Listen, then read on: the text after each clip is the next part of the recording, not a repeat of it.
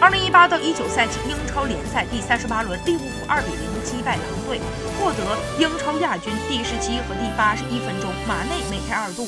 本赛季他的英超入球数达到了二十二个，其中主场十八球，堪称主场进球王。萨拉赫蝉联射手王。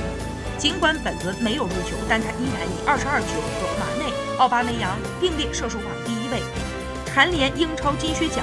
而范迪克也获得了英超官方评选的赛季最佳球员称号，阿里森则获得了金手套奖。尽管击败狼队，但因为曼城同时战胜了布莱顿，利物浦积九十七分，仍比曼城少一分，只能屈居本赛季的英超亚军。不过，他们也创造了英超历史上的亚军最高得分记录。